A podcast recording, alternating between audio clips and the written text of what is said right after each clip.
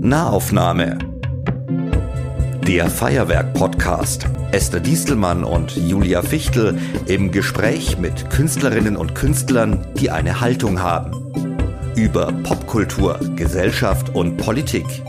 Herzlich willkommen zur 34. Folge der Nahaufnahme, Julia. Das ist ja krass. Das gibt's nicht. Okay. Kann nicht wahr sein. Wow. Ich bin Esther Distelmann und hier für Radio Feuerwerk. Und ich bin Julia Fichtel von der Feuerwerk-Fachstelle Pop. Und wir haben wie immer im Innauer Hausstudio am Röckelplatz einen Gast eingeladen und auf den freuen wir uns jetzt ganz, ganz besonders. Das ist der Mario Radetzky, das ist der Frontmann der Blackout Problems. Herzlich willkommen. Hallo. Ich stelle dich noch ein bisschen genauer vor. Das machen wir immer am Anfang. Das weißt du, Mario, weil ich weiß, du bist ein treuer Nahaufnahmehörer.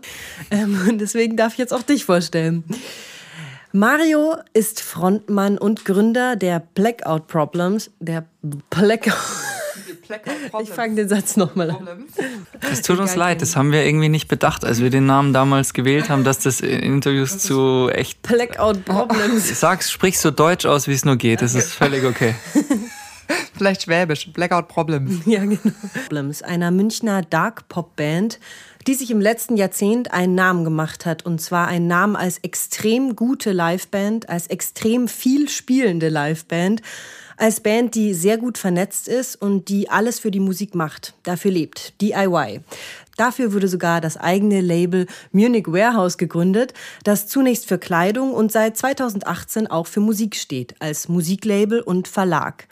Dort werden auch andere Bands, wie unsere Gäste aus der vorletzten Folge, Umme Block betreut. Mario ist ein sehr offener und interessierter Mensch. Das kann insbesondere ich ganz genau sagen, weil ich einige Zeit mit ihm und bei und für Blick.pop slash Mark Liebscher, dem Manager und Booker unter anderem der Sportfreunde Stiller, zusammengearbeitet habe. Mario und ich haben für diese Erkenntnis ausreichend viele Abende und Nächte zusammen durchzecht, wobei Mario in meiner Anwesenheit nie einen Tropfen Alkohol zu sich genommen hat. Schön, dass du dir die Zeit genommen hast und herzlich willkommen in der Nahaufnahme. Danke, das war sehr süß, danke.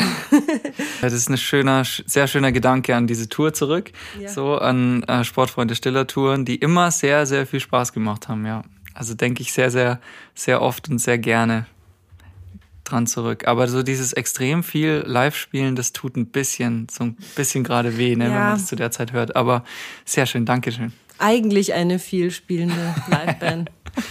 Wir fragen gar nicht, wie viele Konzerte jetzt deswegen nicht, also wegen Corona nicht stattgefunden haben. Einige, ich könnte es dir gar nicht sagen. Also ich, ich habe keine Zahl oder so. Ich bin jetzt auch nicht so, ich, äh, ich bin jetzt nicht so der trauernde Mensch, wenn es um das geht. Ich finde es super schade, was so passiert gerade. Äh, in Bezug auf die Live-Konzerte, aber ähm, ich versuche meinen Kopf eher positiv zu gestalten und dann so Abende wie heute zu verbringen. Das war, das war auch ganz toll, weil als du gerade die Tür hier reinkamst und wir dich gefragt haben, wie es dir geht, hast du gesagt, hervorragend. ja, klar. Das ist, glaube ich, der einzige Mensch, den ich das, von dem ich so eine Antwort in der letzten Zeit gehört habe. Das ja. ist voll schön. Aber geht's, euch geht's auch gut, oder? So Meistens. Nein, also ich, ich, muss sagen, ich fand den Januar richtig, richtig bescheiden. Da ging es mir nicht gut. Ähm, aber jetzt seit so zehn Tagen ähm, habe ich wieder meine alte Lebensfreude gefunden. Oh Gott. Und es geht mir wieder gut. Aber es ist, ich, fand's, ich fand den Januar richtig zart. Ich bin aber auch eine Snowboarderin, seitdem ich kleines Kind bin. Und ich war jetzt zum ersten Mal in meinem Leben nicht am Berg. Und im Januar, wo es so viel schneien konnte und es so tolle Hänge gegeben hätte, ähm, war ich doch sehr melancholisch. Aber es ist äh, First World Problem und ähm, das habe ich mir dann auch wieder bewusst gemacht und dann geht's wieder. Ähm, naja, okay, also jetzt zu, zurück zur Nahaufnahme und unserem eigentlichen Thema, das nämlich ein ganz besonderes ist und dafür nehmen wir euch heute ein bisschen mit in Behind the Scenes, Nahaufnahme, die Vorbereitung. Wie war es dieses Mal, dass wir zu diesem Thema gekommen sind, dass wir uns dieses Mal für dich äh, ausgedacht haben und das lag eigentlich nicht äh, an uns. Nicht an uns dieses Mal. Du bist schuld an dem Thema, das, über das wir jetzt sprechen. Und zwar hast du ähm, ein bisschen nachgedacht und hast gesagt, äh, hast da Julia eine Sprachnachricht geschickt, die sie mir weitergeleitet hat, in der du dann sagtest, also irgendwie habe ich letzte Zeit sehr viel über meinen Vater und mein Verhältnis zu ihm nachgedacht. Ich weiß nicht, wie man das nennen soll, aber ich glaube, darüber würde ich gerne sprechen. Und dann haben Julia und ich gesagt, alles klar, Generationenkonflikt, it is. genau, und äh, da ähm, muss ich dich gleich fragen, wann hast du denn zuletzt etwas an dir festgestellt, was du machst wie dein Vater? Naja, ich habe über das Thema natürlich heute schon nachgedacht und ich konnte tatsächlich mit dem, ich finde den Begriff des Generationenkonfliktes irgendwie einen ganz interessanten, ganz spannenden. Aber ich habe darüber noch nie so wirklich viel nachgedacht. Und deswegen hat es mich dann natürlich auch gereizt, dass wir jetzt dieses Thema haben. Und ich habe mich aber speziell nicht vorbereitet, habe mich nicht jetzt irgendwie groß eingelesen und komme jetzt mit ganz schlauen Sätzen über das Thema, sondern bin einfach gespannt, wohin uns das Gespräch führt. Aber ja, das letzte Mal, wo ich was festgestellt habe, ist eigentlich, ja, es war wahrscheinlich jetzt gerade genau in diesem Moment, weil mein Papa auch gerne so anfängt zu reden und sich manchmal in so Ecken manövriert in seinem Gespräch, äh, wo, wo ich total gespannt bin, wie ist er denn jetzt darauf gekommen? Und äh, ich merke das leider bei mir auch, dass das mir manchmal passiert. Manchmal positiv, manchmal negativ, weil manchmal kommt man ja auch wirklich auf gute Gedanken. Aber ich habe gestern tatsächlich, ich glaube, so lange wie gestern habe ich noch nie mit ihm telefoniert. Ich glaube, wir haben eineinhalb Stunden oder fast zwei Stunden miteinander telefoniert, was einfach der Situation geschuldet ist. Er wohnt in Österreich, ich äh, wohne hier und ähm, dadurch, dass diese Grenze, die gerade sehr bewacht wird und man sich einfach gerade nicht sehen kann, plus er ist 75, es wäre nicht gerade so klug, ihn jetzt äh, ständig zu besuchen und ihn irgendwie in Gefahr zu bringen. Aber da habe ich gemerkt, ja, er redet gerne und gerne kommt er dabei so selber auf neue Themen. Und das finde ich total das habe ich leider schon bei mir auch schon festgestellt, dass manche dann so sagen, hey, wie, was, was, was, wie bist du denn jetzt hier drauf oder wo sind wir denn jetzt auf einmal? Weil man dein, weil man, weil du seinen Gedanken da nicht folgen kannst oder weil man dir da nicht folgen kann? Oder also verzettelst du dich oder was ist das für eine.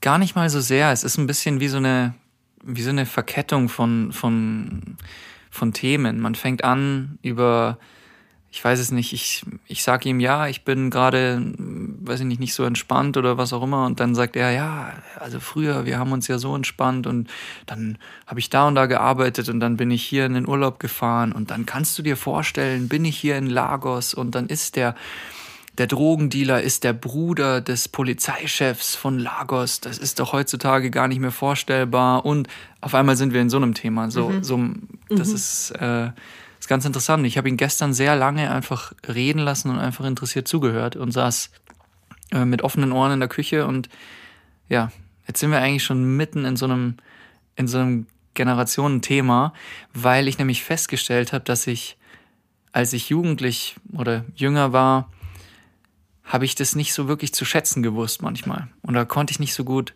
vielleicht zuhören oder mir waren manche Dinge schnell ich weiß jetzt nicht, ob unangenehm das richtige Wort ist, aber es ist so, man war schnell so ein bisschen, ach, so, man konnte manche Geschichten vielleicht nicht so nachvollziehen. Und jetzt, so mit zunehmendem Erwachsenwerden, weiß man das auf einmal total zu schätzen. Und man ist so ergriffen teilweise von Geschichten, ist interessierter von Geschichten und ähm, weiß diese Erfahrungswerte, die ein 75-jähriger Mann hat oder eine Frau, im, ich weiß nicht, wie, da kommen wir bestimmt gleich drauf, wie das bei euch ist, aber ähm, für mich ist es auf einmal, auf einmal entsteht da eine Bindung, die vielleicht gar nicht so, die war gar nicht so präsent, als ich 15, 16, 17 war, weil ich das noch gar nicht so richtig zu schätzen wusste. Wie würdest du das dein Verhältnis überhaupt äh, zu ihm beschreiben? Also bist du, also nachdem du gesagt hast, das ist das längste Telefonat, äh, das ihr je geführt habt, ähm, ähm, auf der anderen Seite ganz viel Liebe höre ich irgendwie raus. Deswegen kann ich es gerade noch nicht so richtig äh, einordnen. Wie, wie würdest du es selbst beschreiben? Ist es, äh, also telefoniert ihr oft mit euren Eltern eineinhalb Stunden oder ist es, weil für mich ist es schon ein Novum. Ich sage jetzt mal, es ist schon so, schon. Meine Eltern wohnen in München, deswegen ah, okay. sehen wir uns dann eher also ich, ähm, früher habe ich sehr viel mit meiner Mutter telefoniert. Mittlerweile ist das, habe ich das, ist das gewechselt. Also ich telefoniere mit meinem Vater. Meine Eltern sind beide noch zusammen und wohnen auch zusammen. Aber ich habe äh, irgendwann hat mein Vater mal gesagt, also ihr ruft mich immer nur an, wenn es ein Problem gibt und mit der Mama besprecht ihr das, die alltäglichen Sachen finde ich irgendwie schade. Und das war der Moment, in dem ich beschlossen habe, dass ich ab jetzt nur noch meinen Vater anrufe, weil meine Schwester sowieso meine Mutter anruft. Und dann fand ich das irgendwie gerechter, das aufzuteilen. Und ähm, seitdem ist das so. Und das ist, glaube ich, jetzt, würde ich sagen, gute 15 Jahre so. Also ich, du bist der Frage ausgewichen, erstmal das Verhältnis zu deinem Vater zu ja. beschreiben. Danach kann ich gerne auch noch was sagen. Aber nee, äh, du kannst gerne. Ladies first, bitte. ja. Also jetzt zum Thema Telefonieren oder Erstmal die letzte Situation, wo ich mich mit meiner Mutter ähm, verglichen habe oder was jetzt? Nee, also wir können ja einmal kurz das Telefonverhalten analysieren, um dann in die Tiefe unseres Verhältnisses einzusteigen. Vielleicht ist das leichter.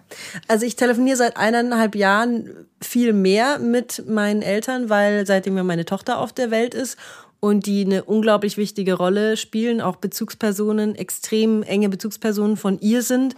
Und dadurch hat sich das Verhältnis total, ich weiß nicht, verbessert, das war davor auch gut, aber halt intensiviert. Insofern telefonieren wir auch oft, weil man halt was absprechen muss, äh, wer holt sie ab oder so. Also sowas. Aber auch so, die sind für mich total wichtige Ansprechpartner in allem, in Alltagssachen. Also ich, nee, ich rede nicht über alle Dinge mit meinen Eltern, aber halt so über was los ist oder über Arbeit für mich zum Beispiel auch viel meine Mutter, weil die ähm, ja auch, also die ist in Rente, aber sie hat halt einfach sehr viel und sehr ähm, erfolgreich gearbeitet und deswegen ist sie auch ein Vorbild für mich und da muss ich oft mit ihr was besprechen auch einfach. Mhm. So. Spielt es für euch, also noch eine Frage an euch, ähm, spielt es für euch eine Rolle, also bei euren Eltern, spielt das Geschlecht eine Rolle? Also habt ihr eine stärkere Bindung zu euren Müttern, weil ihr auch eine Frau seid oder ist es für euch eher vielleicht umgekehrt oder spielt es keine Rolle? Also bei mir ist es tatsächlich so, dass ich ein sehr enges Verhältnis zu meinem Vater habe. Das war schon immer so. Ich äh, bin auch, ähm, ich setze mich auch gerne noch auf seinen Schoß. Also das ist ein, äh, ja, weil ich nachher manchmal, der hat so eine bestimmte Art und Weise, meine, meine Hin Rückarme, also die Hinterseite meiner Arme zu kraulen. Das ist, äh, das mache ich, da setze ich mich immer noch gerne hin und das macht er und das ist einfach schön. Es gibt niemanden, der mich so krault. Soll ich dich mal so kraulen? ich weiß nicht, aber du, du hast nicht die gleichen Wurstfinger. Stimmt. Die gehören irgendwie auch dazu irgendwie. Ich weiß auch nicht, aber das ist ähm, ein sehr enges Verhältnis, das ich zu meinem Vater habe. Ich, äh, ich habe ihn auch immer bewundert, weil also bei uns zu Hause war es so, dass meine Mutter zu Hause geblieben ist, um uns äh, großzuziehen. Und mein Vater hat eine Firma gegründet und ich hatte deswegen also ein wahnsinnig enges Verhältnis zu meiner Mutter sowieso, weil sie da war die ganze Zeit. Aber dadurch war es auch so was Besonderes, wenn mein Vater dann da war, weil der einfach nicht 24-7 da war, dass das ähm, dass er vor allen Dingen halt so beruflich ein Vorbild war und ähm, intellektuell ein Vorbild war, weil der einfach schlau ist und, äh, ähm, und lustig und ja, deswegen, also ich könnte das jetzt eigentlich nicht so unterschreiben, dass das was mit dem Geschlecht zu tun hat, sondern tatsächlich eher mit den, mit den Interessen, die sich überschnitten haben. Ich habe auch irgendwie bei mir festgestellt, ah, mein Vater hatte ein großes Interesse für Politik. Ich ähm, habe das dann irgendwann auch entwickelt und dadurch hatte man halt irgendwie immer auch was, worüber man sprechen konnte. So auch in der Phase, in der man als pubertierender Mensch äh, eigentlich alles scheiße findet, was die Eltern machen und äh, sowieso äh, eigentlich keinen Wert auf deren Input legt, da, mm, da hatten wir das als verbindendes Element. So. Er hat das wahrscheinlich nicht so empfunden, ich schon. Mhm. Also bei mir ist es gleich, glaube ich. Meine Eltern haben halt beide unterschiedliche Sachen, die ich brauche. Also die sind ja. total gleichwertig in meinem Vorbildverhalten oder ja. auch Konfliktverhalten, vielleicht innerlichem. Mit, mit der Körperlichkeit, also bei mir gibt es schon Umarmungen, aber also kraulen, auf dem Schoß sitzen, kuscheln oder irgendwas? Ja, also das ist, äh, das klingt jetzt auch so hyper, also das klingt weird. Ähm, also ich, das ist, äh, aber es ist eigentlich, eigentlich ist es nur es vertraut. So es ist einfach nur vertraut. Ja, schön. Wie ist bei dir Körperlichkeit mit deinen Eltern?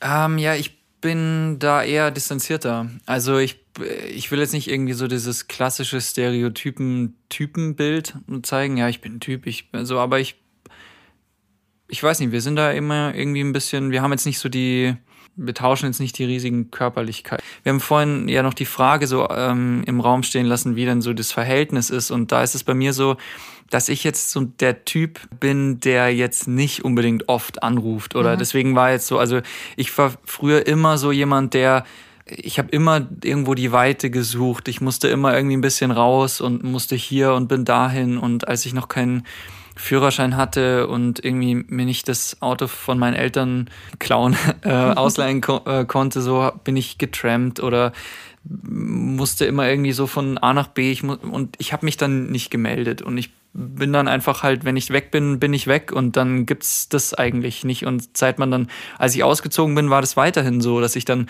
ich war dann halt so im Hier und Jetzt und bin ausgezogen habe kaum zu Hause angerufen. Und das hat sich auch so im letzten Jahr so ein bisschen normalisiert oder ist besser geworden, ist mehr geworden, wir haben mehr Kontakt so generell, obwohl wir ein super Verhältnis haben, aber wir sind halt einfach so, auch zu meiner Schwester habe ich ein gutes Verhältnis, aber wir rufen uns praktisch sehr, sehr, sehr selten an. Also das kann ich teilweise wirklich an einer Hand abzählen, wie oft, äh, wie oft meine Schwester und ich so im Jahr telefonieren. So.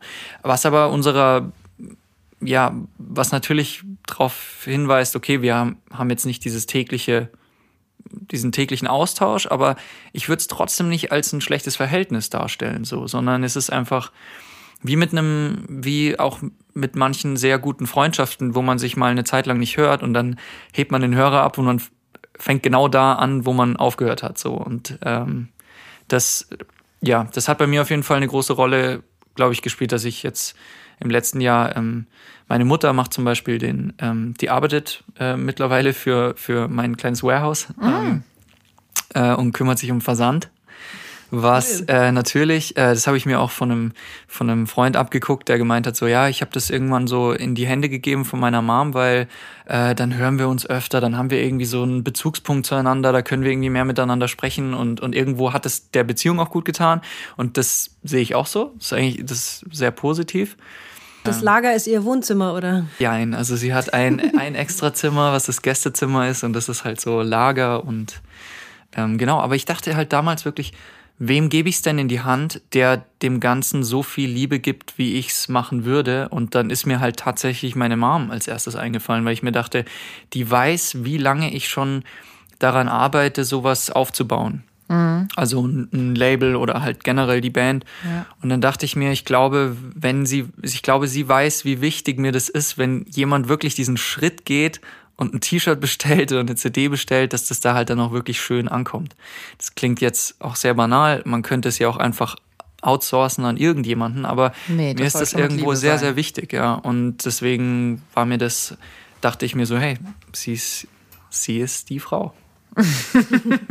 und wieso vor, wieso, woher kam das, dass du das seit einem Jahr dieses Bedürfnis hast? Ja, nee, also äh, das ist vielleicht ein bisschen der, der Corona- Situation mhm. geschuldet, dass ich einfach mehr zu Hause bin. Mhm. Ich war ja vorher wirklich, mh, mm, also so 250 Tage im Jahr weg und teilweise, ich habe wirklich ein bisschen wild teilweise gelebt, also jetzt nicht, nicht, ähm, also so meine, ich hatte nicht so eine, so eine wahnsinnige Basis. So, auch München ist für mich so im letzten Jahr viel mehr Basis geworden, als es die letzten Jahre war. Ich bin kein gebürtiger Münchner, ich bin eigentlich in Heidelberg geboren, habe dann dort zehn Jahre gelebt, bin dann von dort nach Österreich gezogen. Ganz wichtiger Punkt meiner Entwicklung, weil man auf einmal so raus aus der, aus der gewohnten Umgebung äh, in Heidelberg rauskam und dann äh, in Österreich auf einmal rauskam, was auf jeden Fall ein Thema ist, wo wir wahrscheinlich mehrere Stunden drüber reden können, wie das so ist, für einen zehnjährigen Piefke in Österreich dann in die Schule zu gehen und so der wahnsinnige, ähm, ja immer nur noch der Deutsche zu sein. Ganz komisches Gefühl weil ich mich auch mit dieser Identität des Deutschseins nie so befasst habe. Es war, das war nie für mich ein Thema. Mir war immer egal, wo, woher ich bin oder woher Leute sind generell. Mein Vater hat oft mit Menschen aus der ganzen Welt gearbeitet, so. Oh, der hat damals, als wir noch in Deutschland gewohnt haben, eine, so eine Tellerwäscherei beim Klinikum äh, in Heidelberg so geführt und da haben halt viele Gastarbeiter aus überall, aus der ganzen Welt und so. Da waren Familien aus Afrika mal bei uns. Ich weiß noch, da war eine Familie da, die haben dann in diesem Winter zum ersten Mal Schnee gesehen und das war total so das Highlight. Und das war für mich nie irgend, das war nie ein Thema, wo man herkommt oder dass die vielleicht anders aussehen oder was auch immer. Sowas, das war sehr, sehr frei von dem. Und auf einmal ist man dann als Kind in einer österreichischen Schule und wird auf diese Herkunft so reduziert. Und das ist natürlich ein ganz, ganz interessanter also wahnsinniger Bruch in meinem Leben. Aber merkt ihr jetzt, wie wir schon, wie ich so von einem Thema ins andere komme? So habe ich geerbt wahrscheinlich. ja gut, aber also zum, das ist ja jetzt gar kein so ein ungewöhnliches Phänomen. Ne? Also man wird immer in der Fremde zu, also in der vermeintlichen Fremde zu etwas gemacht. Also es ist ja immer die Fremdzuschreibung dessen. Und dann fängt man auch erst damit an, sich über seine eigene Identität Gedanken zu machen, weil es ist nie, dass man selbst aus sich selbst heraus denkt, ah, ähm, wer bin ich eigentlich, sondern jemand anders sagt zu dir, wer bist denn du? Wer bist denn du? Ja. Und dann fängst du damit an. Ja, das ist, äh, das ist vielleicht auch, das liegt vielleicht auch ein bisschen daran, wie man sich so selbst sieht. Ich weiß nicht, wie ihr da, ähm, wie ihr das empfindet, aber ich selber ich reflektiere schon gerne Dinge, die ich tue, aber ich sehe mich selbst irgendwie selten als irgendeine bestimmte Art von Typ. Also gerade gestern in einem Gespräch mit meinem Vater sagte er so, ich glaube, du weißt es gar nicht, aber du bist schon ein ganz starker Typ so, du kannst schon Dinge tun und du musst dir auch halt, also du siehst es nur, glaube ich, manchmal nicht, weil du bist halt da vielleicht zu sehr auch mit äh, Zweifeln gefangen und so weiter ähm, oder, oder bist zu vorsichtig oder wie auch immer so. Und so war, war das, glaube ich, damals auch, dass ich mir das nicht bewusst war. Okay, ich, klar, mir wird eine bestimmte Identität zugeschrieben. Und ähm, ja, ich habe im letzten Jahr aber auch, was das Thema betrifft, ganz viel nachgedacht, auch über das Thema, dass ich beispielsweise ein Mann bin, dass, dass, dass, dass, dass die Geschlechterrolle für mich und in unserem Haushalt keine Rolle gespielt hat. Es war nicht wichtig, dass, ob ich mit einer Frau oder mit einem Mann spreche. Ich erwarte dasselbe, ich gebe dasselbe. Für mich hat es nie eine Rolle gespielt, aber man muss da von sich selber auch mal weggehen und merken, es gibt Frauen, es gibt Transsexuelle, für die spielt es eine viel größere Rolle. Nur ich muss es reflektieren. Ich muss dann auch darauf eingehen können. Ich muss dann sagen können, okay, dieses große Wort Verständnis, dieses ich muss es checken. Ich bin in dieser Rolle gefangen und ich kann nicht davon ausgehen, dass ihr beide, wie ihr jetzt hier sitzt, davon das, das wisst, was in mir vorgeht, dass ich keinen Unterschied zwischen uns mache aufgrund eines Geschlechts beispielsweise. Oder wisst ihr, wie ich meine? Das sind so. Es, ist, es gibt äh, dazu, um, das, um da was zu, zu sagen, also es ist ziemlich wahrscheinlich, dass wir uns besser in dich hineinversetzen können, als du dich in uns hineinversetzen kannst, weil die meisten Geschichten, die wir erzählt bekommen, sind aus männlicher Perspektive erzählt. Das heißt, das ist das, was wir, also das habe ich neulich erst in, einer, in, in einem psychologischen Magazin gelesen, dass quasi Frauen viel mehr Empathie für Männer und Männerprobleme haben, weil Männer mit, also weil quasi unser Narrativ, in dem wir, in dieser Welt, in der wir leben, die halt nun mal eine männlich dominierte, cis-männlich dominierte äh, Welt ist, wir viel mehr mit diesen Geschichten aufwachsen, die aus eurer Perspektive ist es ja ähm, aufgeschrieben worden sind, erzählt werden.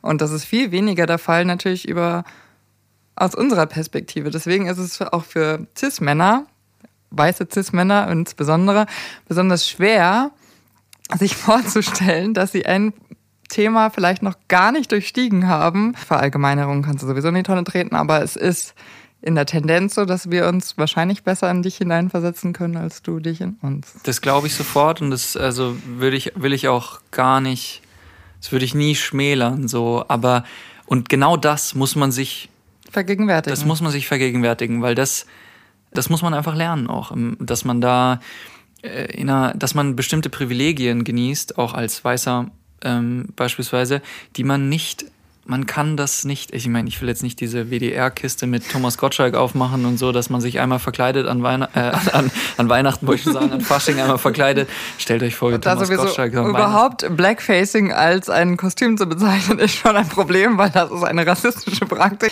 Diese, diese, diese Sendung ist unsäglich. Die yes. letzte Instanz ist das, was du meinst, die WDR-Sendung, die ausgestrahlt wurde vor drei Wochen oder vier Wochen, irgendwann Anfang des Jahres, aber sie ist eine Wiederholung eigentlich gewesen. Sie war schon mal ausgestrahlt worden und da gab es diesen Shitstorm leider nicht.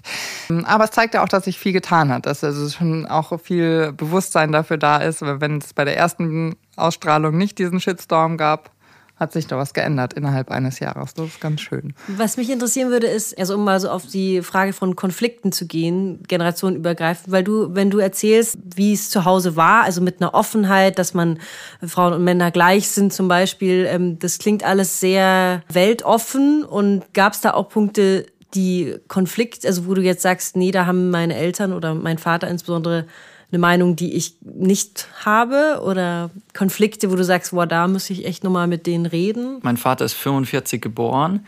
Der war ähm, dann, wenn man weitergeht, äh, 68, 23. Heißt, er war so wirklich in dieser Hippie-Zeit und ähm, da muss ich sagen, eher die Generation vor ihm, also sein Vater wiederum, der, da gab es einen Riesenkonflikt so. Aber ähm, mein Vater ist, glaube ich, sehr, sehr frei ähm, sozialisiert worden in der Hippie-Zeit und danach, also so äh, in, den, in den 60er, 70ern ähm, und hat dort irgendwo eine Freiheit genossen, die ihm gerade genau dieses, dieses Weltoffene ähm, gibt. Also er war, in, war ein halbes Jahr in Brasilien, der war in ähm, Portugal, der war ähm, in Marokko, der hat einfach Dinge gesehen, mehr gesehen als, als ich. Ähm, ich war vielleicht ein ich weiß nicht, ist eigentlich eine interessante Frage. Ich war vielleicht ein bisschen mehr unterwegs durchs Musikmachen, aber ich glaube, er hat trotzdem mehr gesehen, weil er an interessanteren Orten war. Hat Archäologie studiert, war auf Ausgrabungen etc.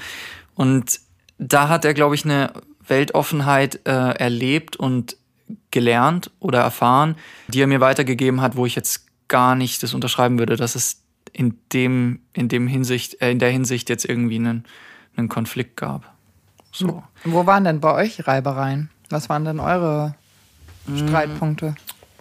Ich glaube, es ist auf jeden Fall so in so pubertär äh, kann man auf jeden Fall viel so an mir selber dann festlegen, also dass ich ähm, diese neue Umgebung, dieses Leben dann auf einmal dort auf dem Land in in einer Gegend, äh, ich wollte was machen, was dort, was es dort eigentlich äh, nicht so wirklich gab. Ne? Da gab es keine große Musikszene. Da gab es Bands und da gab es auch sehr, sehr gute Bands, aber das war jetzt nicht unbedingt das Erste, woran man dachte, dass, er, dass man jetzt dort lebt und dann. Wärst lieber nach London gezogen. Na klar, also es ist ähm, selbstverständlich gibt es in den anderen Städten, da hätte ich vielleicht was ganz anderes gemacht, wer weiß, aber vielleicht hat mich das da auch gerade so angezogen. Ich, keine Ahnung. Ähm, aber, und ich habe es ja auch dort gelernt, ne? Ich habe damals, da gab es im Dorf ähm, eine Band äh, und der Sänger, der war zweieinhalb Jahre älter und es war so schon so, boah, cool, was die machen. Und dann hat er mir ein paar Sachen gezeigt und ich war total, ich war hin und weg und dachte mir, wow. Und das habe ich im Dorf kennengelernt so. Aber um das dann weiterzumachen, muss man natürlich irgendwie, da hatten natürlich Kids, die in der Stadt leben, einen Vorteil, weil sie vielleicht dann irgendwie da in, in, in einer Szene gleich irgendwo schneller Kontakte gefunden haben oder schneller Mentoren gefunden haben, die einem sagen, hey, das ist falsch. Wir haben da sehr, sehr viel Trial and Error gemacht, also einfach ausprobiert und oft auf die Schnauze gefallen mit irgendwelchen Dingen und einfach gelernt, wie das alles funktioniert. Ähm, so von ich sage immer von minus zwei anstelle von null, weil es irgendwie, wir haben halt wirklich ganz unten so halt mit allem autodidaktisch mit rundherum gelernt. Und ähm, und fanden das also deine Eltern dann super oder waren die so, hä, was macht ihr da für Musik oder? Ja, also das ist eine sehr spannende Frage. Also ich, ähm, zum Beispiel meine Mom ist jetzt ein sehr großer Fan so, die ist gerne auf dem Konzert und so und das, das sieht man, das macht dir Spaß und das ist, das ist total schön, das zu sehen. Aber ich weiß noch, ich habe damals schon so, so, so ein paar Sechsen nach Hause gebracht in, in, in äh, Schulaufgaben und hab dann und hatte dann so Bandlogos neben dran gemalt und dann war weiß ich noch so eine Szene, wo dann sie so gesagt hat, weißt du, das ist das Problem, du musst dich konzentrieren und musst das ganze Ding hier mal so ein bisschen beiseite lassen und so weiter und als ich dann mein Studium äh, aufgegeben habe, der Musik wegen, sagte sie dann so, ja, ich habe ehrlich gesagt überhaupt nicht verstanden, warum du überhaupt angefangen hast zu studieren. hab, war eigentlich nur die Frage der Zeit, bis du das aufhörst, oder? Das ist aber ziemlich cool. Ja, einerseits klar, andererseits war meine erste Reaktion war so, oder, oder mein, als ich es reflektiert habe, war dann so, wieso hast du mir das denn nicht früher gesagt, dass ich jetzt eigentlich gar nicht studieren sollte, sondern dass ich mich jetzt komplett auf das konzentrieren sollte? Weil das war für mich schon auch so eine Lernsituation. Ja, ich habe mir dann schon gedacht, so, du hättest es mir ja früher mal sagen können, so, aber ich bin jetzt auch froh, dass ich es halt jetzt so gelernt habe und dass da ein Verständnis kam, klar. Das lag aber auch, ich hatte es mir aber auch nicht anders erwartet, weil ich ab dem Zeitpunkt, wo ich von zu Hause ausgezogen bin oder mit der Schule fertig war, stand ich auf eigenen Beinen und habe halt nebenbei immer so gearbeitet. Und meine Entscheidung, warum ich dann im Studium aufgehört habe, war, wahrscheinlich lustigerweise in der Sportfreunde-Zeit so oder so, ich weiß es gar nicht mehr ehrlich gesagt, wann ich genau aufgehört habe. Aber ähm, das war dann so die Frage, entweder ich arbeite, um mir die Band sozusagen leisten zu können oder zu finanzieren, oder ich arbeite, um mir das Studium zu finanzieren. Und dann kamen die ersten Touren und da war ich dann so, naja, und ich habe dann durch die ersten Touren halt auch so Pflichtvorlesungen versemmelt, verpasst. Und da war ich dann so, okay, jetzt muss ich mich entscheiden und ins Studium kann ich vielleicht später nochmal einsteigen. Und dann habe ich gesagt, jetzt mache ich das und ja. Also so. meine Eltern sind bei solchen Sachen eben wie Studium abbrechen, Schule abbrechen oder irgendwas abbrechen so total hart konservativ. Also die würden niemals, und ich glaube, da sind unsere Eltern uns äh, sich recht ähnlich, Esther, oder? Unterstützen oder irgendwas äh, Bejahendes sagen zum Thema irgendwas abbrechen. Und ähm, das finde ich so total interessant, weil äh, das ist eine Sache, die ich als Generationenkonflikt sehe. Früher fand ich das so total oh mein Gott, man bricht doch nichts ab und keine Ahnung. Und jetzt mittlerweile, je älter ich werde, ertappe ich mich selber dabei, dass ich so denke, so, nein, hör nicht diesen Job auf oder brich das nicht ab, weil, was machst du denn dann, mein Kind? Also, das Hast du voll die Themen übernommen. Ja, dass ich in, in mir irgendwie auch so, keine Ahnung, merke, dass vielleicht auch äh, Freundinnen aus meinem Umkreis irgendwas bereuen, was sie mal abgebrochen haben, so dass ich jetzt denke, wie als müsste ich so jemand schützen, was ja völliger Blödsinn ist, weil zum Beispiel in deinem Fall sehe ich die Entscheidung als absolut richtige. Aber das merke ich so als Generationenkonflikt. Früher fand ich das so beschissen von meinen Eltern und jetzt verstehe ich es langsam. Ähm, bei meinen Eltern war es so im Nachhinein, dass ich eigentlich gemerkt habe, dass meine Eltern gar nicht so sehr gegens Abbrechen waren. Ich war halt so ein bisschen ein, ein Mei, ich war wild. Also ich äh, habe eigentlich ähm, in der Pubertät habe ich gegen alles rebelliert, was von meinen Eltern kam. Und wenn sie gesagt haben, das ist blau, dann hätte ich gesagt, nee, ist lila und hätte auch alle möglichen Argumente dafür gebracht, warum es lila ist, auch wenn es offensichtlich blau ist. Und dann äh, war irgendwie das Gefühl, war zwar, dass meine Eltern eine gewisse Erwartungshaltung an mich hatten, was ich machen würde, aber das war mehr eingebildet, als es eigentlich tatsächlich war, muss ich auch sagen. Also irgendwie hatte ich selbst mehr die Erwartungshaltung an mich, mich in die Richtung zu entwickeln, als es von meinen Eltern auf mich projiziert worden ist eigentlich tatsächlich. Das fand ich auch äh, im Nachhinein recht interessant und auch die Tatsache, dass meine Eltern eigentlich öfter gedacht haben, dass ich bestimmte Dinge abbrechen werde oder nicht zu, nicht zu Ende machen werde aus irgendwelchen Gründen. Und am Schluss habe ich alles gemacht und alles äh, fertig, weil ich, äh, ich hatte ein Ziel. Ich wusste nicht so richtig, wie der Weg dahin ist, aber ich hatte ein Ziel. Und das war hilfreich für mich irgendwie. Und das war auch eigentlich der Grund, warum ich Dinge nicht abgebrochen habe. Es war nicht wegen meiner Eltern, sondern weil ich dachte, um dieses Ziel zu erreichen, muss ich das, das, das, das, das, das, das, das, das machen. Und da habe ich mir dann selber den Druck eigentlich eher schlimmer gemacht als der von meinen Eltern. Also jetzt in der Nach im, im Nachhinein. Ich würde mich gerne mal fragen als 25-Jährige, wie ich das jetzt sehen würde. Also ich habe mal mit 16 äh, zu meiner Mama gesagt, Mama, ich wechsle auf die Voss vom Gymnasium. Und sie so, warum? Und ich so, ja, weil ähm, da ist ja Sozialforst, ich will wahrscheinlich was Soziales machen und, und meine Freundin wechselt da wahrscheinlich auch hin. Und hat sie gesagt, nö, das machst du nicht. Und dann war die Diskussion irgendwie beendet. Aber ich bin im Nachhinein dankbar, weil es ging auch gut dann noch weiter auf der Schule da. Das hat schon gepasst neben Bandsachen natürlich. es war ja auch eine musische Schule, ne? Also das ja. war ja eben, dadurch hattest du ja auch irgendwie Platz, weil auf so, also ich war auf der Forst und hätte eigentlich aufs Gymnasium gesollt und da hätte es diesen Raum nicht gegeben, weil du hast ja dann Praktikazeit und so weiter und so fort. Also da ist dann auch für Musik in der Form nicht mehr so viel Platz. Ja. Und ich finde ich finde es eigentlich gar nicht so ver äh, verwunderlich, wollte ich noch zu dir sagen, Mario, weil dass deine Mutter dir dieses das nicht gesagt hat, das finde ich eigentlich unheimlich stark, weil sie wusste es zwar schon, weil man kennt, man kennt sein Kind ja, aber man will ja seinem Kind eigentlich die Entscheidung selbst überlassen.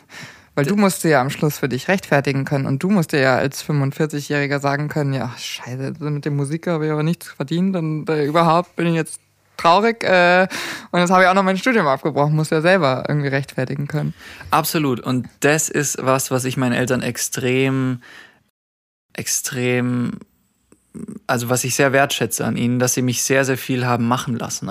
Ich war unglaublich, teilweise, der Direktor hat mir mit Schulverweis äh, oder mit, also dass er mich von der Schule schmeißt, mal gedroht. Der, der ähm, äh, alle möglichen Sachen, die man halt so ausprobiert hat, man in der Schule halt auch ausprobiert und so weiter. Ähm, auch Alkohol hab, trinken? Ähm, selbstverständlich. Tust du das überhaupt, nachdem die Julia dich so vorgestellt nee, ich, hat? Ich trinke tatsächlich nichts. Es hat tatsächlich auch mit meinen Eltern zu tun, lustigerweise, ja. ja. ja. wirklich. Ähm, äh, mein, als ich, äh, ich habe das erste Mal Alkohol getrunken, da war ich sehr, sehr jung so. Da, also ich glaube, den ersten, den ersten Rausch meines Lebens hatte ich, glaube ich, auf dem 40. Geburtstag meiner Mutter, da war ich so acht oder sowas. Und meine, meine Schwester hat, mir, so, geklaut, hat mir ein bisschen immer was gegeben und so. Und ähm, ja, lustig, lustig, aber später ähm, hat es dann über der Kloschüssel geendet, glaube ich. Das ist natürlich schon sehr, sehr lang her, aber ähm, ich weiß noch, als ich dann so das erste Mal mit meinen Kumpels so angefangen habe, so, äh, so Alkohol zu trinken, wir durften damals im Dorf ab äh, als wir 14 waren, durften wir schon weggehen. So, wir durften dann zwar offiziell noch nichts trinken, aber ihr wisst ja, wie das ist. Ich, ähm, und da war das total spannend, weil es ja verboten war. Und als ich 15 wurde, hat mein Dad zu mir gesagt, ah, wie alt wirst du? 15? Mir kommt vor, du wirst schon 16. Und dann sag ich klug, strategisch, ja, wenn ich 16 werde für dich, dann darf ich ja auch den Schlüssel zum, äh, zum, zum Alkoholschrank. Also dann, dann darf ich ja jetzt auch mal im Keller einen Wein nehmen oder sowas. Äh, und dann sagt er so, naja, wenn du es nicht übertreibst, mach halt. Puff, war jegliche Spannung des Alkohols weg. So, da war so total der, der Zauber des, des, des Verbotenen war dann irgendwie weg. Ne? Und ähm, ich hatte einfach dann kein großes Interesse mehr. Und ich war so verbissen mit der Musik, dass ich halt jeden Sonntag auch proben wollte. Und diese Vorbilder aus dem Dorf, die ich vorhin angesprochen habe, die waren sonntags immer blau vom Tag vorher und konnten dann nicht proben. Und das war für mich dann immer so, dass ich war dann, ich hatte sonst, glaube ich, schon so ein bisschen entschieden, okay, ich will das machen, ich muss jetzt hier jeden Tag äh, am am Wochenende proben, wenn es halt möglich ist. Und ja, aber der,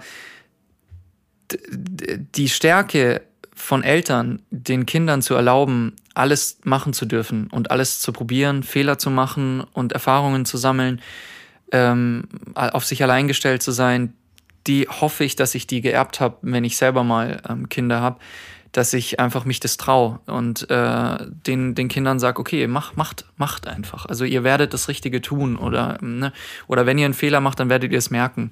Das haben meine Eltern gemacht und das weiß ich sehr, sehr zu schätzen. Wurde bei euch zu Hause offen gesprochen, so über Probleme, über Emotionales, wie man sich fühlt und so? Tatsächlich, ähm,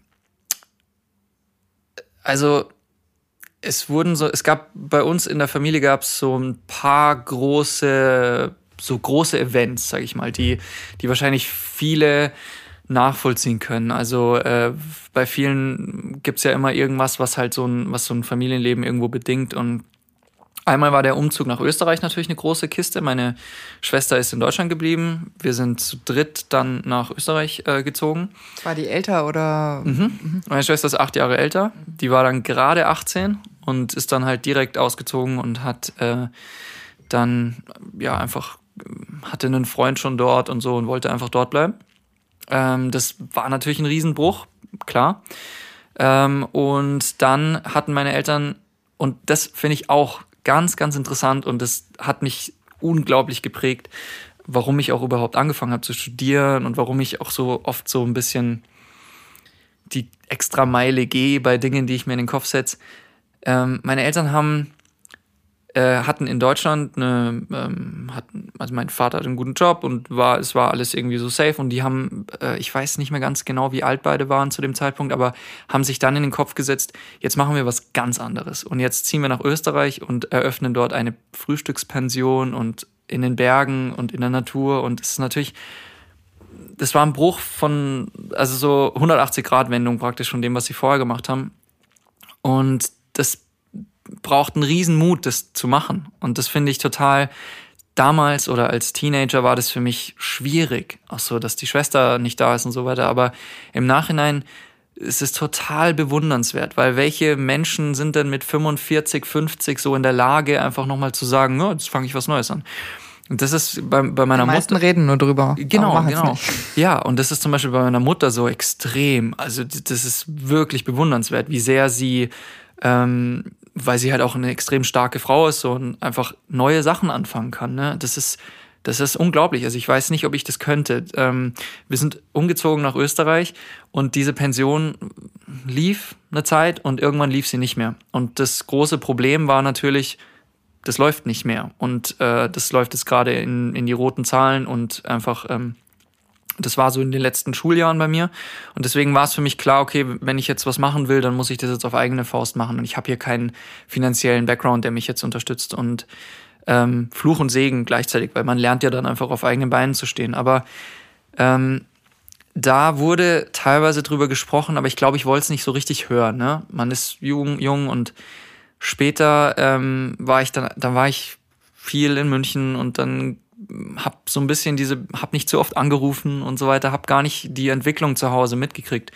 Und als dann ähm, klar war, okay, die Pension wird abgegeben und verkauft, ähm, haben sich dann auch meine Eltern getrennt. Und das war schon so ein, das war so von 0 auf 100 bei mir so. Ich kam so mal am Wochenende nach Hause und dann war so, übrigens, Haus weg, wir trennen uns und komplett was Neues so. Und also, oder jetzt im Nachhinein sage ich, okay, ich werde erwachsen, ich muss auch selber zu Hause anrufen, ich muss auch selber den Kontakt suchen. Und ich war aber jung und wollte einfach nur wild und Leben und Entfernung und so weiter und wollte halt mm, irgendwie Dinge ausprobieren und so. Was ich da total bewundernswert finde, ist dann zum Beispiel das, wie meine Mom dann danach einfach so viele neue Dinge dann angefangen hat. Und die ist jetzt gerade wieder von, also vor ein, zwei Jahren, von, äh, von Österreich nach, in den, äh, nach Deutschland gezogen, also wirklich 400 Kilometer wieder weiter gezogen, äh, wieder in die Nähe von meiner Schwester, was ich total stark finde, aber auch diesen Bruch, einfach jetzt wieder was Neues zu machen, so das ähm, mit, auch wenn, dass man das mit 60 noch kann. Und das, äh, das hoffe ich, dass ich das irgendwo geerbt habe, dass ich das, äh, dass ich diesen Willen äh, habe. Jetzt muss ich eine Frage stellen, weil du hast es uns vorhin gefragt. Ähm, so wie du von deiner Mutter sprichst, du bist eher ein Mama-Kind, oder? Nee, ähm, früher ja, mhm. weil mein Dad äh, sehr, sehr viel gearbeitet hat und einfach äh, nicht zu Hause war so. Äh, aber jetzt so oder in den letzten Monaten und äh, oder in den letzten zwei Jahren oder so, äh, ist es, hat sich das so entwickelt, dass ich total ein ganz großes Interesse am Leben von meinem Vater habe irgendwie und total äh, das total schön finde, wenn wir uns hören, wenn wir uns sehen, wenn wir irgendwie Zeit miteinander verbringen und er einfach erzählt. Mhm.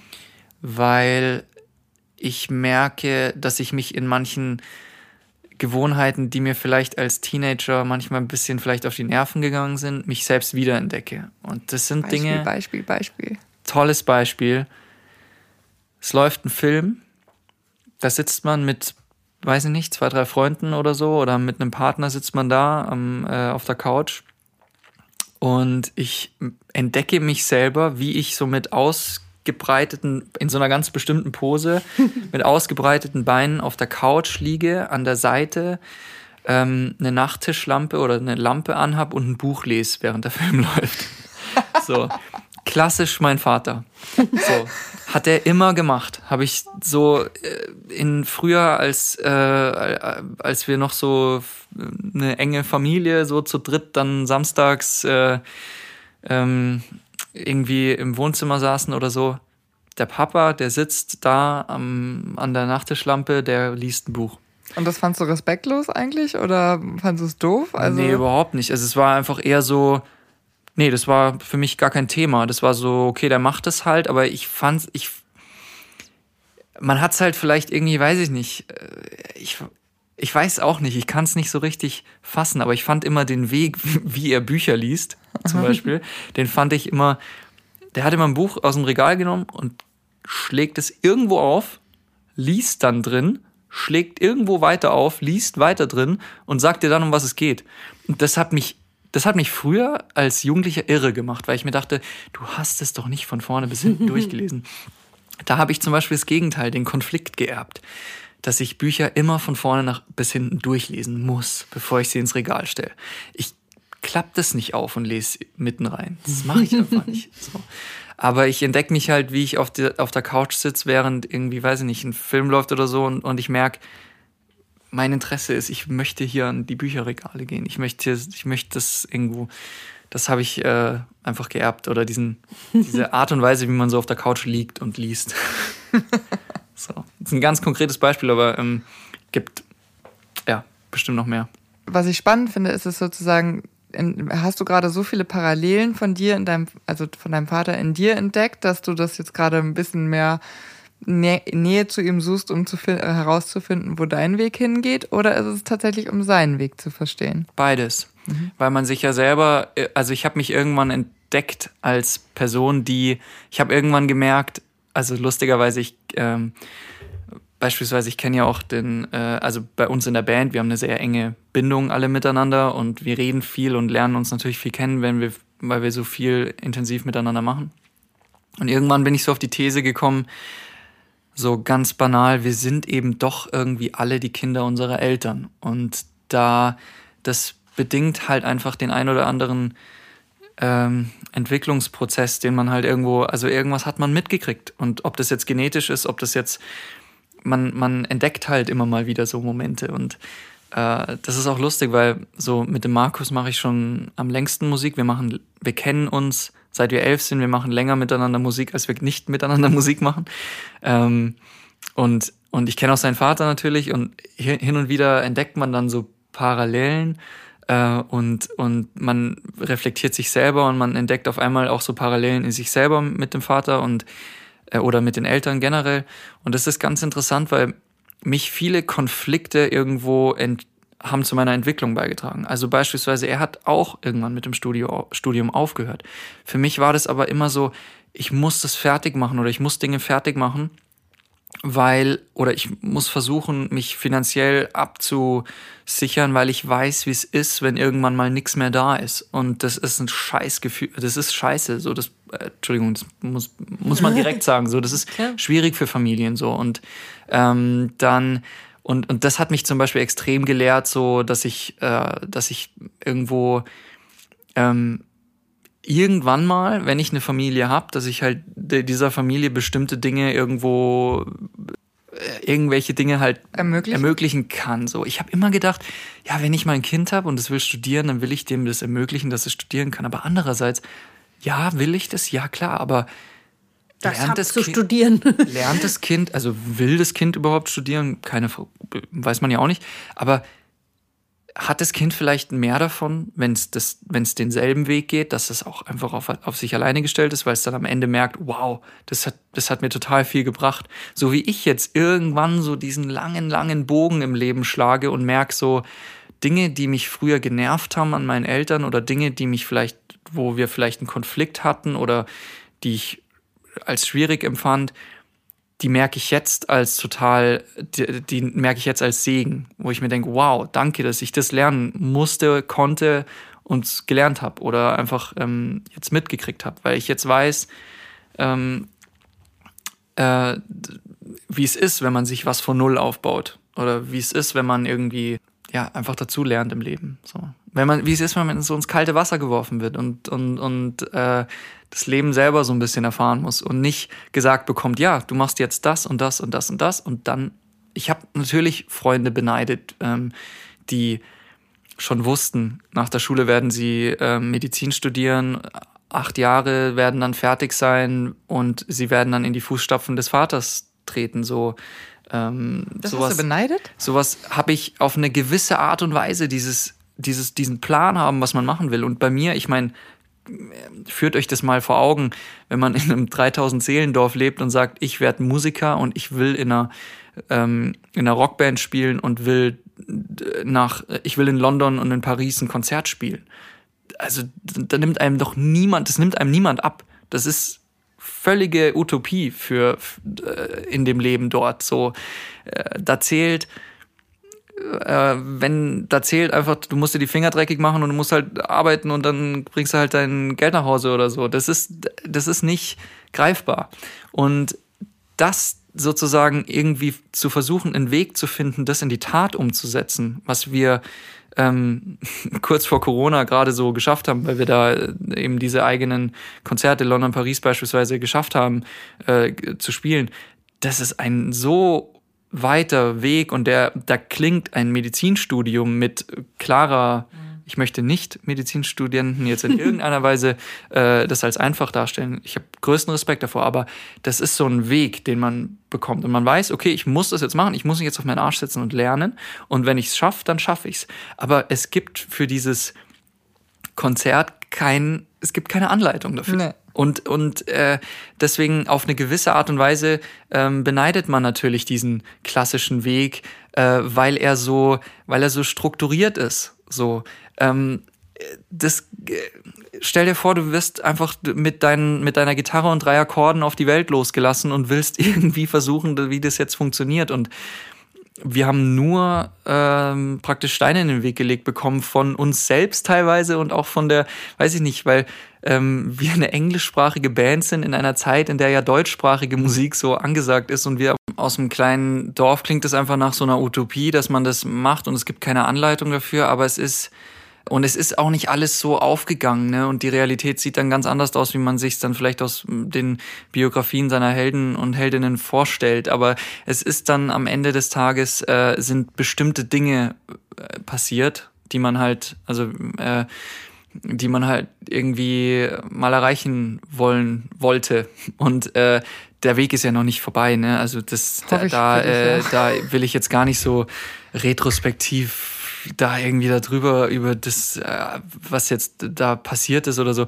Wir fühlen uns ja überhaupt nicht irgendwo angekommen, sondern wir fühlen uns immer noch ganz ähm, auf der Suche und auf der Suche nach uns selbst, auf der Suche nach, was für Personen wollen wir sein, was für Musiker wollen wir sein, wo wollen wir hin, so, ne? Also das, das, ähm, das hört ja, das hört nicht auf, aber für mich, darf ich ganz kurz sagen, ja. aber ich, ich finde nämlich, für mich klingt das, was du gerade erzählt hast, ähm, nach zwei ganz tollen Sachen. Einmal ist es Freiheit, weil ähm, wenn man in einem kleinen bürgerlichen Dorf irgendwo im irgendein Dumperding aufwächst, äh, kenne ich sehr gut, ähm, dann ist es so, dass die meisten eben sagen, ja, du musst heute den Viehhof übernehmen, weil den hat der Vater schon gemacht. So, und das ist äh, äh, ein, eine, für alle, die sozusagen diesen Weg nicht haben, ist es jetzt erstmal beklemmend, weil man auch gerne schon etwas hätte, was man halt macht. Ne?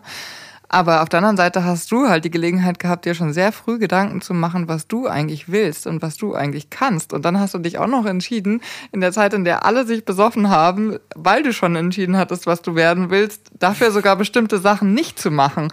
Ist doch unheimlich stark eigentlich sozusagen. Dadurch weißt du wahrscheinlich viel besser für dich, auch wenn dieser Weg niemals aufhört, also, äh, die, wenn man ein reflektierter Mensch ist, sich über sich und äh, seinen Weg und seinen Platz in dieser Gesellschaft und weiß nicht was alles und auch die Rolle vielleicht als Musiker und so weiter und so fort. Als Mann, als männlicher Musiker vielleicht sogar noch, hattest du, hast du schon viel mehr dir Gedanken machen können, als wenn du jetzt einfach die Praxis deines Vaters hättest übernehmen müssen. Weil dann hättest du dich in dieses Medizinstudium begeben, hättest einfach A, B, C, D, E gemacht und irgendwann bei G hättest du dich dann mal gefragt, sag mal, bin ich das eigentlich? Die Frage musst du dir wenigstens nicht stellen.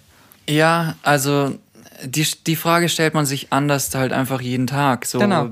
möchte ich denn dahin oder ist das denn das, äh, das Ziel, was ich verfolge? Bin ich denn noch auf dem Weg, den ich, den ich da eigentlich so eingeschlagen habe? Ist es noch der richtige Weg für mich? Das ist schon eine Sache, die, ich glaube aber, das, das, das hört nicht auf. So, das wird auch, äh, dazu sind wir viel zu alle miteinander getrieben von ständig, dass man auch das möchte, was man nicht hat. Und äh, das ist auch eine Sache, dass man auch einfach mal durchatmet und sich dessen bewusst ist, dass, dass man vielleicht gerade allein dieses, dass man gerade irgendwo angekommen ist. Das ist gerade eine interessante Zeit, dieses letzte Jahr, wo man ja zum Durchatmen so ein bisschen schon fast gezwungen wurde, war es bei mir so, okay, das ist für mich jetzt die Chance, wo ich endlich probieren kann, mal irgendwie mehr zu produzieren. Also weil wir haben immer diesen Live-Weg und haben sehr, sehr viel live gespielt, aber ich hatte nie die Möglichkeit, im Studio auf Augenhöhe mit den Produzenten irgendwo zu kommunizieren. Zumindest kam ich mir so vor, so, so sehe ich mich halt. Ja. Ähm, ich weiß nicht, ob die mich so gesehen haben, aber ich habe mich so gesehen. Ich war immer so ein bisschen, ja, ich möchte da noch viel, viel lernen und ähm, da bin ich dann so getrieben, dass ich wirklich von Lockdown Tag eins weil ich die öffentlichen Verkehrsmittel meiden wollte und noch kein Fahrrad hatte, in dem Proberaum acht Kilometer gelaufen bin, weil ich so, weil ich wirklich so dieses, ja, ich muss das jetzt machen oder ich will das jetzt machen. Also dieser, dieser Wahnsinn, dieses krasse Durchschnaufen, das ist bei mir noch gar nicht so richtig äh, das ist jetzt erst so die letzten Tage so ein bisschen gekommen, dass ich wirklich die, die, diese Woche Montag, Dienstag mal zu Hause geblieben bin und gelesen habe, weil ich wissen musste, ich musste jetzt ein bisschen was lesen. Und währenddessen ist natürlich ein Film gelaufen. und du saßt in dieser Pose, die ich unbedingt sehen möchte. Ich auch, wir machen ein Foto ja, davon. Genau. Tatsächlich bin ich so überreizt gewesen von Dingen, dass ich wirklich auch mal die Musik ausmachen musste, wirklich nur lesen.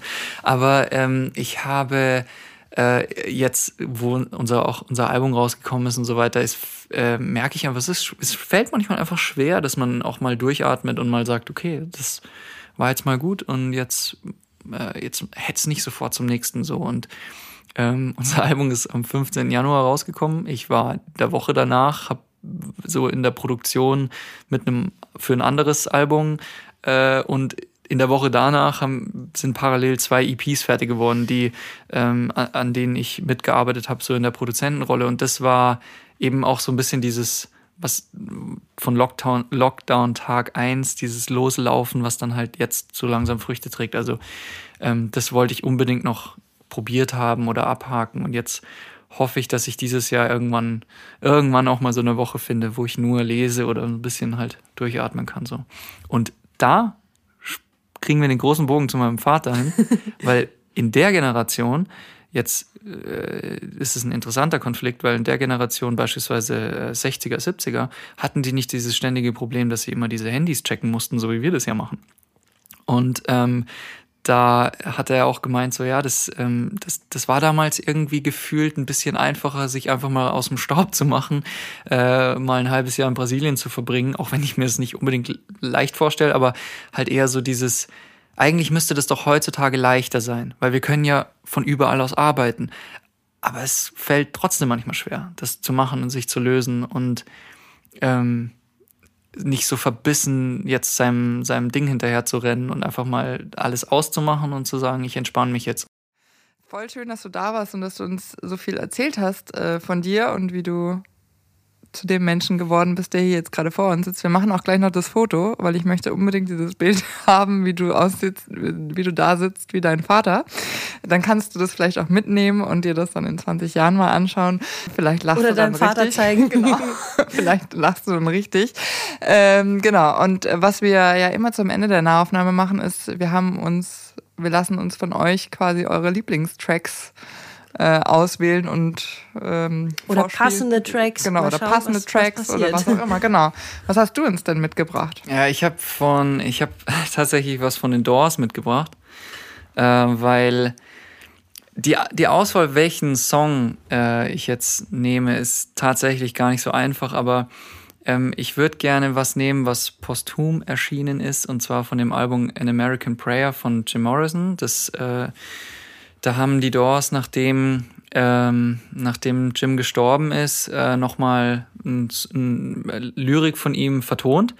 Und äh, der Song heißt Ghost Song. Und äh, ich noch eine ganz, ganz äh, schnelle Anekdote, aber ähm, wo, worüber ich teilweise sehr ähm, ja, sehr beneidenswert für frühere Generationen ist ja, was die manchmal für Bands gesehen haben live. Und tatsächlich hat äh, mein Vater zu der Zeit, in der er in München gelebt hat, ähm, die Doors äh, live gesehen, nach Jims Tod im Zirkus Krone. Ähm, ähm, und ähm, da haben sie, sind sie ja noch auf, ohne ihn auf Tour gegangen, was man sich eigentlich kaum vorstellen kann, aber war so. Und er hat gemeint, ja, die haben so ein paar neue Songs probiert. Die haben ja noch sogar noch zwei Alben ohne Jim Morrison aufgenommen. Ähm, leider nicht so geil. Ähm, da war einfach dann der Schamane weg und äh, dann haben sie aber als Zugabe ganz noch einfach instrumental Songs von ihm gespielt. Und er hat gesagt, da hast du eine Stecknadel fallen hören. Das war unglaublich, unglaubliche Stimmung.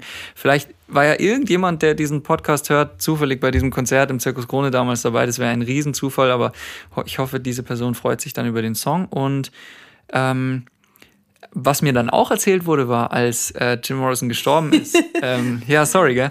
Äh, es zieht sich durch. Ähm, das war ja, ähm, jetzt lasst mich kein falsches Datum sagen, ich glaube 3. Juli 1971, sprich dieses Jahr jährt sich das zum 50. Mal, ähm, hat jemand Blätter aus, äh, also Bilder von ihm, irgendwie so 1000 Bilder von Jim über, ähm, über München fallen lassen, so. Und ich fand die, diese Geschichte total abgefahren, weil ich habe das noch nie gehört, dass es jemand gemacht hat aus einem Segelflugzeug, aus einem Hubschrauber, keine Ahnung, ich weiß es nicht. Ähm, und ich habe versucht im Internet zu recherchieren, ob das stimmt, ob man da noch was findet, was für Bilder wurden da abgeworfen über München. Vielleicht war ja eine Person, die diesen Podcast hört, zufällig diese Person, die die Bilder abgeworfen hat. Sollte das der Fall sein, meldet euch gerne. Erzählt mir, wie seid ihr auf diese Idee gekommen? Großartig. Genau, einfach auf Instagram dann melden. Das ist für die Generation ja die Kommunikations, äh, der Kommunikationsweg Nahaufnahme unterstrich Podcast. Und ja, vielen Dank, äh, dass du da warst, Mario. Echt Danke super. für die Einladung. War schön mit dir.